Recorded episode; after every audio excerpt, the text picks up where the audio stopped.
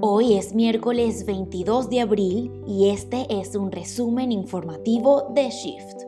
Hablaremos de información genética, de una iniciativa para reutilizar cohetes y de los contenidos que se pueden encontrar en la Dark Web. Puedes leer la versión completa de estas historias en la última newsletter que te hemos enviado hoy.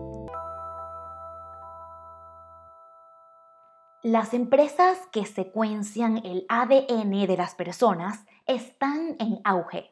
En los genes encontramos información que nos diferencia del resto de personas. Nos ofrecen información muy valiosa, pero no pueden predecir el futuro de nuestra salud. Un dato muy importante que brinda la genómica es la tendencia a las enfermedades hereditarias que el paciente podría desarrollar en un futuro. El avance en la tecnología ha permitido abaratar este servicio. Hace 20 años, secuenciar información genética costaba 45 mil euros. Pero a finales de este año, China aseguró que podrá ofrecer la información por tan solo 100 euros. Una de las principales pegas que se le pone a estos servicios es la cantidad de datos que se puede dar a un paciente sin que éste sea capaz de interpretarla ni manejarla. Oscar Flores, director de Made of Gens, una de las empresas dedicadas a la genómica en España, nos cuenta que la información genética siempre debería ser proporcionada en un contexto clínico por parte de un profesional.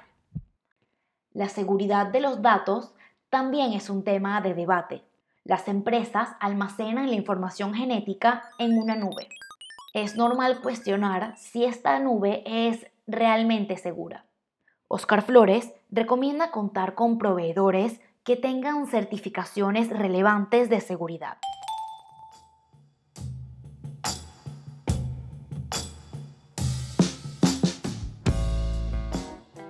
Gracias a los avances tecnológicos, ahora podemos encontrar puertos de USB en casi cualquier sitio público, desde un autobús hasta un aeropuerto. La Policía Nacional ha alertado sobre los peligros de utilizar estos puertos de USB. El principal riesgo es el robo de datos personales, una práctica que se conoce como juice jacking. Los hackers solo necesitan 80 segundos para completar el proceso. Hasta el infinito y más allá. La NASA ha creado un propulsor iónico para desviar asteroides que amenacen la Tierra. El llamado Next Sea ya está listo para salvar el mundo. La empresa Rocket Lab ha elaborado un plan para reutilizar cohetes. Consiste en atraparlos en el aire con un helicóptero antes de que impacten contra la Tierra. La NASA quiere convertir la Luna en un telescopio que se parece a la estrella de la muerte.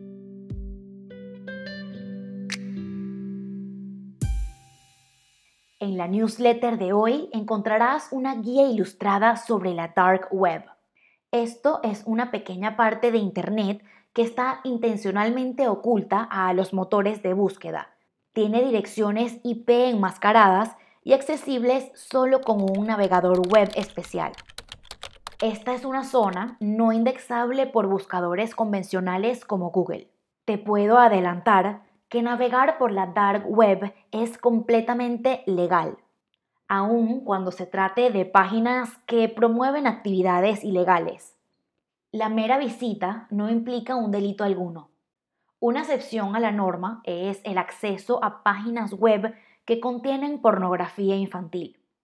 Este tipo de búsquedas pueden ser castigadas con una pena de prisión de tres meses a un año.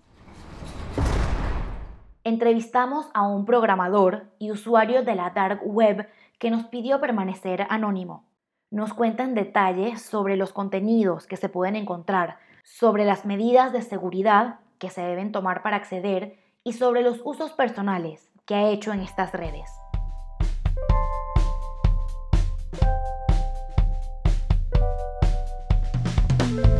Jeff Bezos nunca pierde. El comercio online sube como la espuma. El gran beneficiado es el director de Amazon, Jeff Bezos. Su riqueza aumenta a 24 mil millones de dólares en un año y alcanza su mayor cotización en bolsa tras el aumento de la demanda de productos en Internet. Bezos se consolida como el hombre más rico del mundo. Ha donado 100 millones de dólares a la organización Feeding America, que se encarga de repartir alimentos por todo el país. Desde el inicio de la crisis sanitaria, Amazon ha contratado a 100.000 empleados para hacer frente al comercio.